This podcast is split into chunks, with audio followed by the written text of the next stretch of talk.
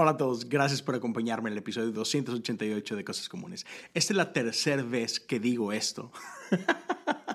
Eh, este fin de semana aquí en la ciudad de Houston tenemos un evento que se llama uh, Wings Over Houston y tiene que ver con un festival de aviación en la ciudad. Así que están pasando jets y diferentes tipos de aviones por esta área cada ciertos minutos. Así que Espero que esto no se vuelva una pesadilla.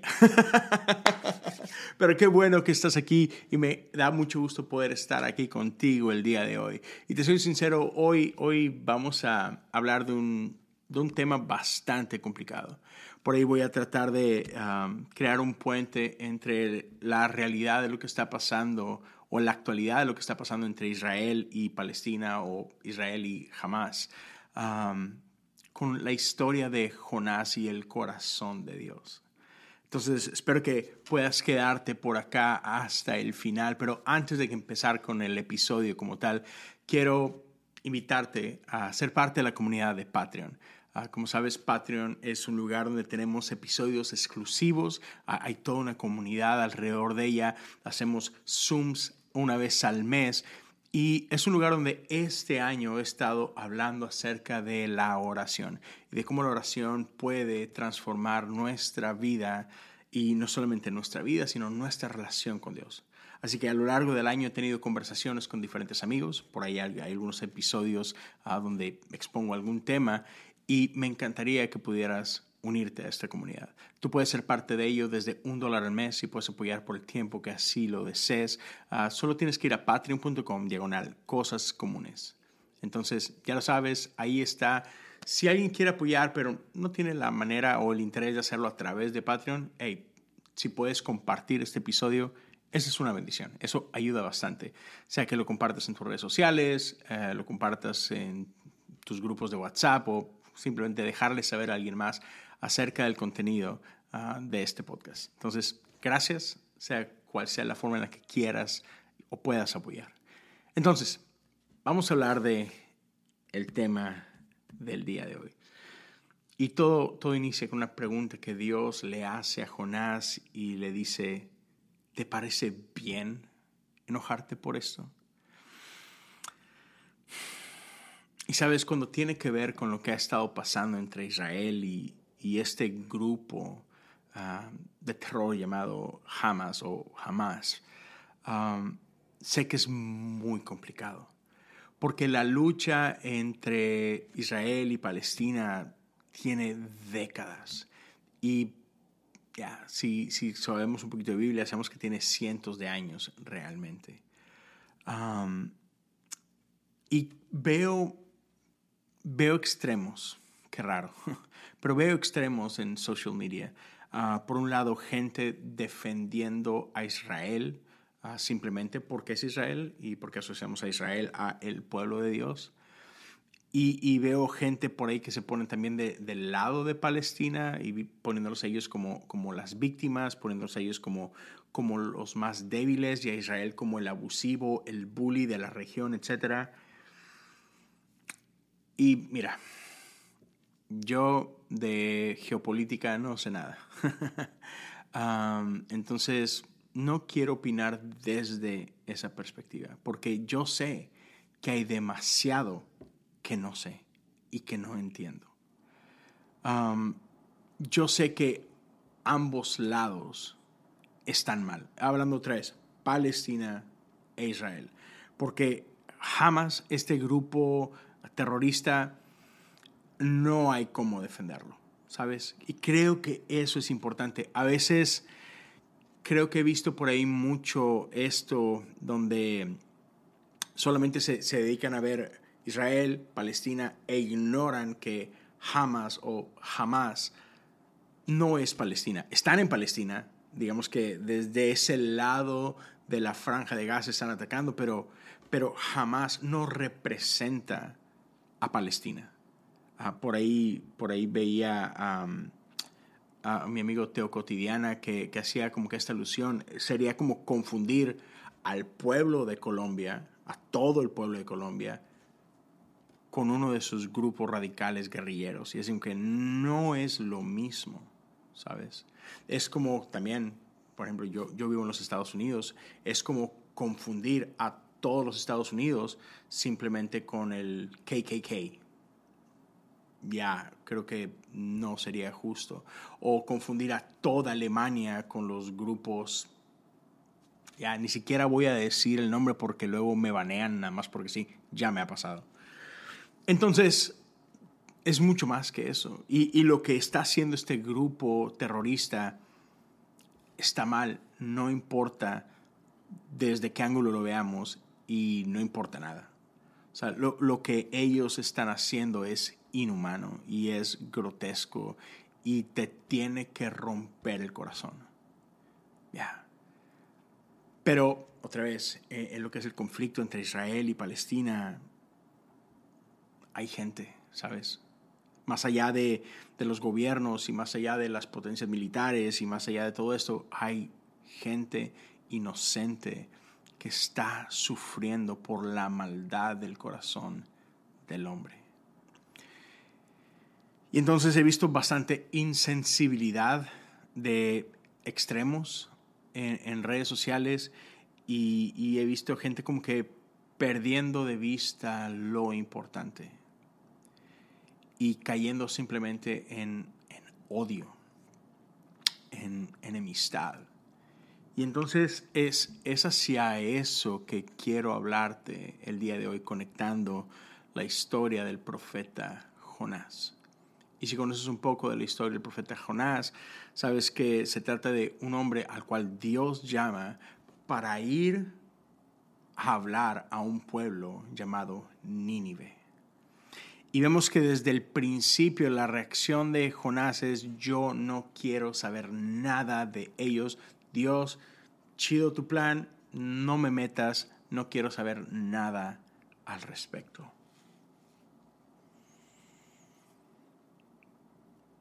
Más adelante nos metemos a la historia y recapitulamos un poquito más, pero llega el punto en el que Jonás va y hace lo que Dios le pidió hacer. Y la reacción de Jonás es que Jonás se molesta con Dios. Y Dios le hace esta pregunta, ¿te parece bien enojarte por esto? Esa es la pregunta que Dios le hace a Jonás. Y ya, Jonás odia a este pueblo.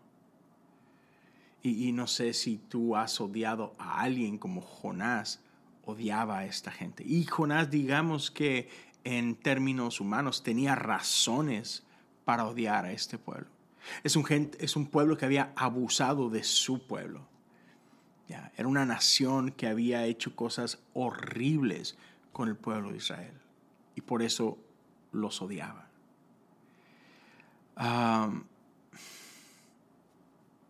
Pero esta es la realidad. A pesar del odio que Jonás tenía para con ellos, Dios no compartía ese odio. Dios ama a ese pueblo de Nínive. Y otra vez, y eso molesta a Jonás.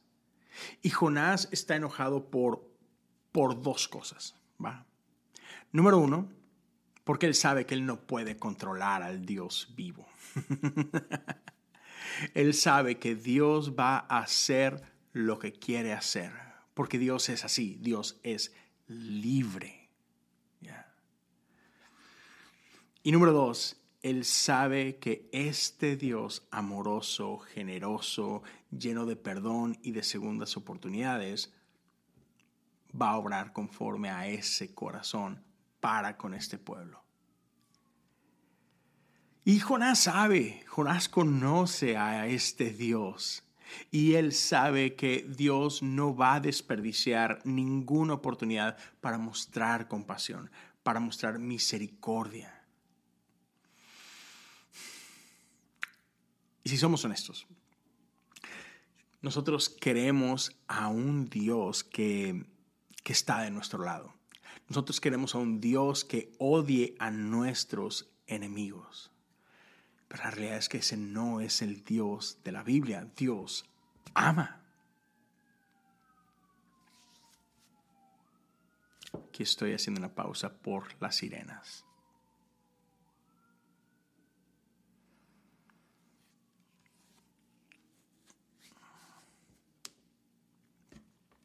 Ok, voy a retomarlo.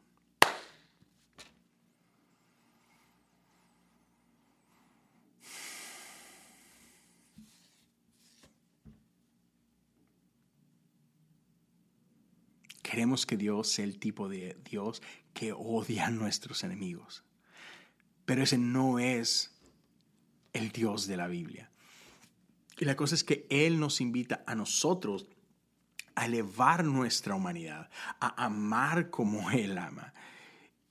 Y si otra vez, siendo sinceros, y te invito a que lo seas, Ah, nos encanta este aspecto de Dios, nos encanta la generosidad de Dios, nos encanta la misericordia de Dios, nos encanta su gracia, su amor, nos encantan todas esas cualidades cuando se trata de nosotros.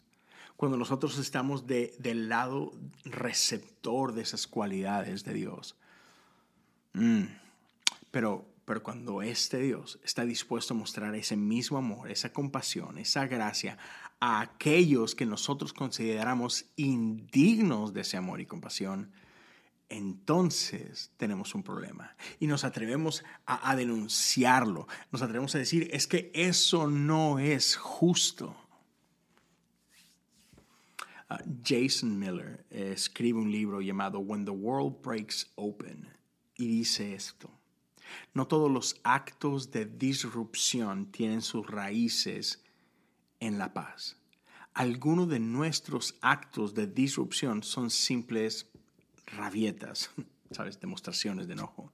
Algunos de nosotros simplemente somos adictos a la controversia y no sabemos cómo ser útiles si eso no implica el volcar mesas.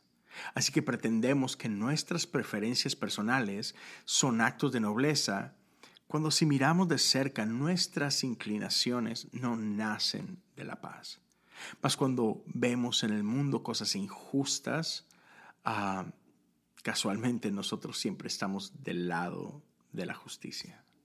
Uy, eso me llama la atención. Y lo veo bastante. Sabemos, creemos saber que podemos diferenciar justicia e injusticia. Pero si te fijas cómo rara vez el injusto piensa que es injusto rara vez el malo se reconoce como malo. No, en nuestra historia nosotros siempre somos los buenos. Nosotros siempre somos la víctima. Y ya, e, e, en esta historia Dios le pregunta a Jonás y ahora nos hace la pregunta a nosotros. ¿Nuestro enojo es algo bueno? ¿Nuestro enojo es justificado? ¿Está, está bien que no, nos enojemos por eso? Y quiero proponerte que hay dos tipos de enojos con los que nos enfrentamos constantemente. El primero es cuando estamos enojados porque otros no creen lo correcto o no se comportan lo que en nuestra opinión es la manera correcta. Y, decimos cosas como, es que si esta gente tan solo pensara como yo, si esta gente votara como yo, si esta gente entendiera justicia como yo, ¿sabes? Ah, si esta gente, no sé, comiera menos carne, si esta gente fuera más liberal, si esta gente no fuera tan cerrada y lo que sea. Pero tenemos una forma de ver el mundo y creemos que si tan solo los demás pudieran ver el mundo como yo lo veo, este mundo sería un poquito mejor.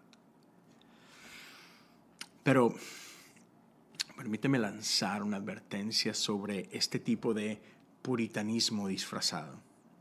Um, Ezra Klein, en una entrevista con Matthew Desmond, dice lo siguiente. Especialmente la gente que se considera progresista vive en una pobreza espiritual. La gente con inclinaciones progresistas o liberales por lo regular son muy buenos para criticar, pero carecen del lenguaje que restaura o celebra. Te voy a dejar que lo mastiques un momentito eso. Esto me llama la atención porque nos revela esta, esta actitud hipercrítica que muchos podemos llegar a adoptar si no prestamos atención. ¿Sabes? Ah, donde parece que estamos muy bien entrenados para detectar lo malo del mundo y nos encanta denunciarlo. Ah, pero en lugar de poner atención a lo bueno que también está sucediendo en el mundo, otra vez solamente nos enfocamos en todo lo malo. Y es fácil vivir enojado si solo ponemos atención a lo malo, a lo defectuoso, a lo problemático. Y en ese caso es fácil ser presa de un espíritu fundamentalista. esto es peligroso por lo siguiente, porque este espíritu nos invade sin que nos demos cuenta y de pronto nos convertimos en eso que juramos destruir. Ahora, ahora somos nosotros los que traemos un nivel de condenación diferente es igual realmente, pero es opuesto. E, es igual de extremo. E, en otras palabras, nos volvemos igual de intolerantes que aquellos que acusamos de intolerancia. No tienes idea la cantidad de conversaciones como estas que he tenido. ya. La realidad es que este espíritu lo único que produce es una falta de gracia, es una falta de empatía, es una falta de misericordia simplemente se vuelve un nosotros contra ellos. Y ese, en, ese espíritu nadie gana, todos perdemos. Ah, si no tenemos cuidado con este espíritu, va a terminar contaminando nuestra mente y nuestro corazón. Realmente tenemos que poner atención de no convertirnos en esos jueces implacables que solo pueden ver cómo nadie es capaz de vivir bajo el estándar que nosotros creemos que es el estándar correcto. Y la segunda razón por la cual creo que caemos en este enojo es que estamos enojados porque Dios ha decidido extender gracia y perdonar a nuestros enemigos como un día Dios nos perdonó a nosotros. Ya. Si puedes identificarte con esto, estamos haciendo buena compañía con, con Jonás. Ah, ¿Sabes? Porque Él está enojado porque Dios no odia a esta gente que Él odia. Y constantemente tú y yo vamos a la Biblia en busca de, personas con las que podemos conectar. Gente con quienes nos podemos identificar. ¿Sabes? Ah, gente, gente como David gente que podemos ver sus luchas y decimos, ah, él tiene luchas como las mías. Y sabes, Dios dijo que David es un hombre conforme a su corazón, entonces, ok, creo que estoy bien, o sea, no estoy tan mal. Ah, si, Dios, si David fue conforme al corazón de Dios, seguramente Dios también se agrada de mí. Entonces, like, ya, estamos bien. oh, man, pero sabes, quisiera poder decirte que está bien odiar a tus enemigos, que hay razones válidas para odiar a tus enemigos, que, que hay casos donde así debe ser. Y enojo y odio es, es la reacción correcta. Pero no. Pero no.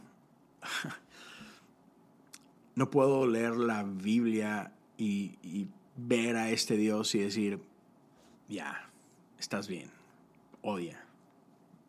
Dios te apoya en tu odio.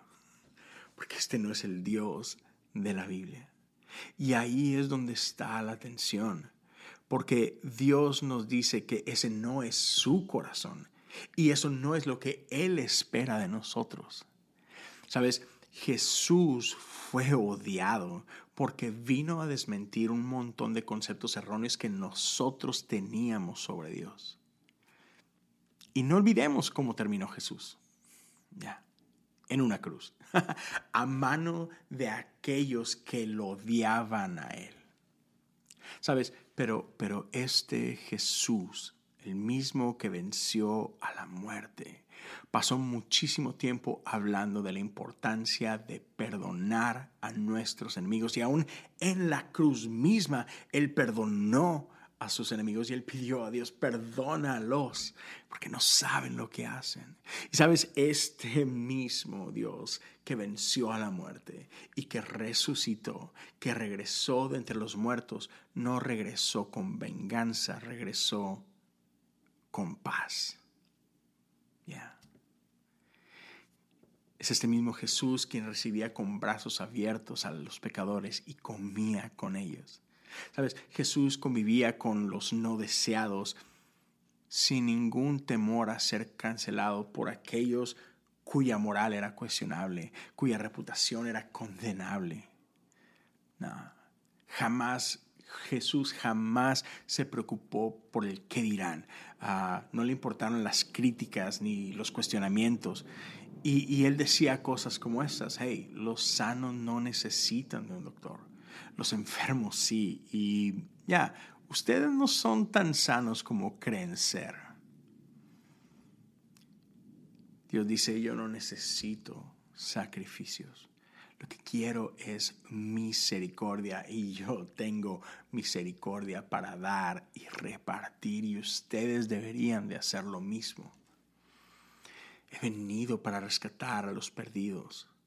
Hey, atención si los únicos pecadores que conocemos nosotros son los demás y nunca somos nosotros, mm, ya.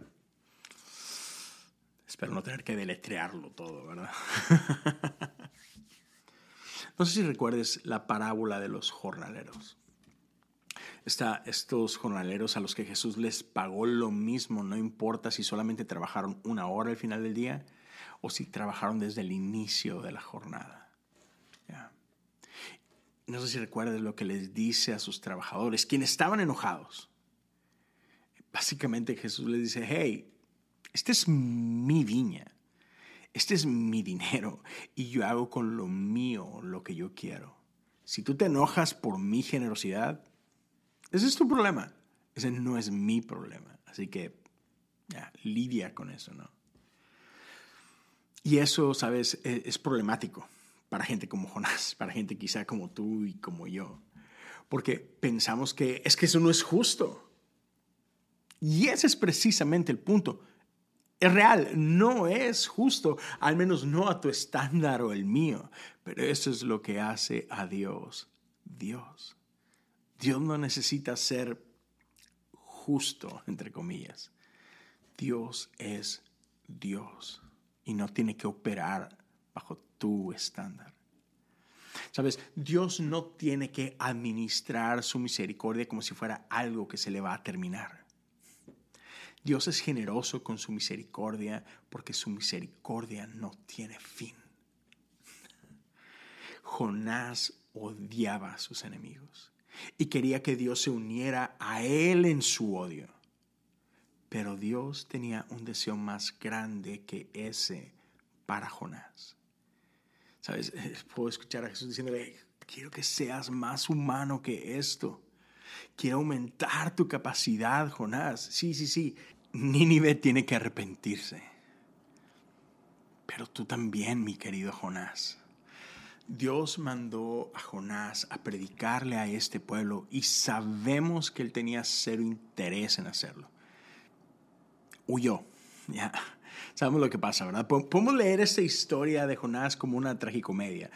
Dios le da una orden, él se rehúsa, corre para el sentido contrario, se sube a este barco, llega una tormenta, lo terminan aventando al agua, se lo traga un gran pez, el pez lo termina vomitando. Así que finalmente llega a este lugar y medio a la fuerza predica el mensaje que Dios tenía para este pueblo. y sabes, aquí es donde podemos decir, ya, creo que esta es una historia que es inventada, esta, esta no es una historia verídica. ¿Sabes cómo lo sé? Ya, porque el mensaje de Jonás funcionó. Todo mundo se arrepintió. Así que en serio, ¿cuándo has visto eso? ¿Cuándo has visto un predicador tan efectivo? Digo, ok, Jesiah Hansen, pero fuera de ahí sabemos que nadie. Saludos, Jesse. No, pero venga. Ah, la historia nos dice que ellos se arrepienten. ¿Y Jonás celebró? No, Jonás odió eso. ¿Puedes creer esto? Jonás le reclama a Dios. Así que ya, ya sabía, ya sabía que les ibas a mostrar misericordia. De seguro ya lo tenías planeado desde el principio. Ah, man. Ah.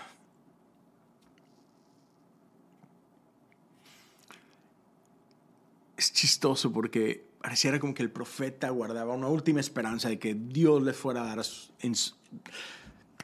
Perdón. Pero lo más chistoso es que pareciera que el profeta como que todavía guardaba una última esperanza de que, de que Dios le diera su merecido a este pueblo. Así que va y se sienta como que en esta, en esta lomita, en esta colina, a ver al pueblo de lejos, a ver si, a ver si Dios los castiga, ¿no? Y estando por ahí se empieza a solear todo y se empieza a quemar y, Dios en su gracia permite que un arbolito crezca para, para darle sombra. Y dicen, ah, qué, qué rico. Pero de repente, de la nada, Dios quita ese árbol, así como lo puso, ¿no? Y Jonás otra vez se vuelve a enojar por, por, este árbol, ¿no? Que, que Dios quita. Y ah, así como, Dios le recuerda como que lleno de compasión al pobre Jonás, de que, hey Jonás, esta historia no se trata de ti, vato. Se trata de, de mí. ¿Sabes? Tengo misericordia y voy a extender misericordia y voy a ser piadoso, voy a derramar mi amor, ¿sabes? Y, si eso te molesta, Jonás, si eso le molesta a los Jonás del mundo, lo siento mucho. Pero este pueblo se arrepintió, Jonás, y tú también te tienes que arrepentir. Yo sé, yo sé que estás enojado porque soy generoso, pero yo soy el que soy. Y sabes, permíteme regresar, cerrar el círculo y volver a la historia entre Israel y Palestina, Israel y, y Hamas. Podemos enojarnos, podemos denunciar la crueldad de este grupo, podemos denunciar la injusticia de ambos lados. ¿Sabes? Porque el héroe aquí no es Israel. El héroe no es Palestina.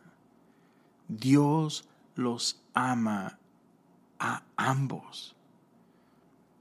Juan 3:16 lo deja claro, de tal manera amó Dios al mundo. No importa su zona geográfica, no importa la religión que puedan profesar hoy, Dios los ama. Dios ama a esos asesinos de, de Hamas. Dios no ama lo que hacen. Y es donde creo que, no sé, no sé qué está pasando, pero no sé por qué nos cuesta tanto denunciar lo malo. Hey, hay cosas que Israel está haciendo que no están bien y no sé si hoy, en respuesta a lo de los atentados de de este grupo terrorista. No, no, no. Pero en general, en los últimos años, en las últimas décadas, sí hay cosas que Israel ha hecho que seguramente están mal y no se hablan quizás mucho. Pero otra vez, no se trata de Israel y no se trata de Palestina y no se trata de Hamas. Podemos denunciar lo malo que están haciendo todos. No hay problema. Pero no podemos olvidar que, que Dios los ama y que Dios quiere extender misericordia a todos. Y sí, claro que hay que experimentar arrepentimiento y hay cosas de las que todos ellos se tienen que arrepentir. Y yo oro, ¿y por qué no podemos orar simplemente por porque Dios vuelva el corazón de todos ellos? Otra vez no se trata de declarar a unos buenos y otros malos. Seguramente hay gente buena en Palestina como hay gente buena en Israel. Hay gente mala en Palestina como hay gente mala en Israel. Yo no soy juez, tú no eres juez. Y otra vez, no se trata bajo ninguna circunstancia de llamar lo malo bueno. No se trata de pretender que las acciones de este grupo terrorista están bien, porque no lo están. Entonces no querramos tapar el sol con un dedo. Pero eso no quiere decir que Dios no ame a estas personas y que Dios no tenga el deseo de que esas personas puedan experimentar arrepentimiento y que puedan experimentar misericordia y compasión. Ese es el anhelo del corazón de Dios.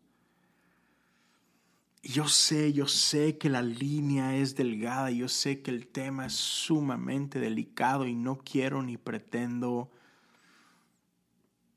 hacerlo de otra forma. No, no, pretendo así como que, ah, no pasa nada. no pasa mucho. Hay gente que está sufriendo. De hecho, recuerdo estas palabras de Henry Nowen, quien dijo que ahora entiendo cómo el lenguaje de la oración tiene que ver con duelo, tiene que ver con dolor. Ahorita no es el tiempo nada más de pretender ser más morales que otros o tomar el lado correcto es, ¿puede nuestro corazón romperse por todo lo que está pasando? ¿Puede nuestro corazón romperse por lo que está pasando en Israel? ¿Puede nuestro corazón romperse por lo que está pasando en Palestina? ¿Puede nuestro corazón romperse por la maldad que está experimentando toda esta zona y por lo que está sufriendo la gente? Y no tener que politizar todo y querer tener la razón o yo sí sé y tú no sabes y tú estás mal y eres un imbécil y podemos no hacer eso y simplemente doler con quienes duelen. Y podemos en lugar de estar tratando de jugar a ver quién tiene la razón, podemos clamar al Dios vivo y rogar por misericordia. Y podemos orar al Dios vivo y orar para que corazones sean transformados que puedan todos los que están haciendo maldad volverse de sus malos caminos y arrepentirse. Hay demasiado en juego. Pero no olvidemos que nuestro Dios no es un Dios de odio, es un Dios de paz y de misericordia quien él mismo perdonó a sus enemigos que lo llevaron a la cruz. Y si, y si él no odió, tú y yo no tenemos permiso de odiar. Creo que podemos odiar acciones, no a personas. Y eso es muy diferente. Así que mi invitación es esa. Podemos orar por misericordia podemos orar por paz. Podemos por un momento dejar al lado nuestros juegos de quién tiene la razón y quién es más piadoso que el otro y quién es más moral que el otro y simplemente decir Dios, sana nuestra tierra. Ten misericordia de nosotros. Gracias por acompañarme en el episodio del día de hoy. Espero podamos encontrarnos una vez más la próxima semana. Dios te bendiga.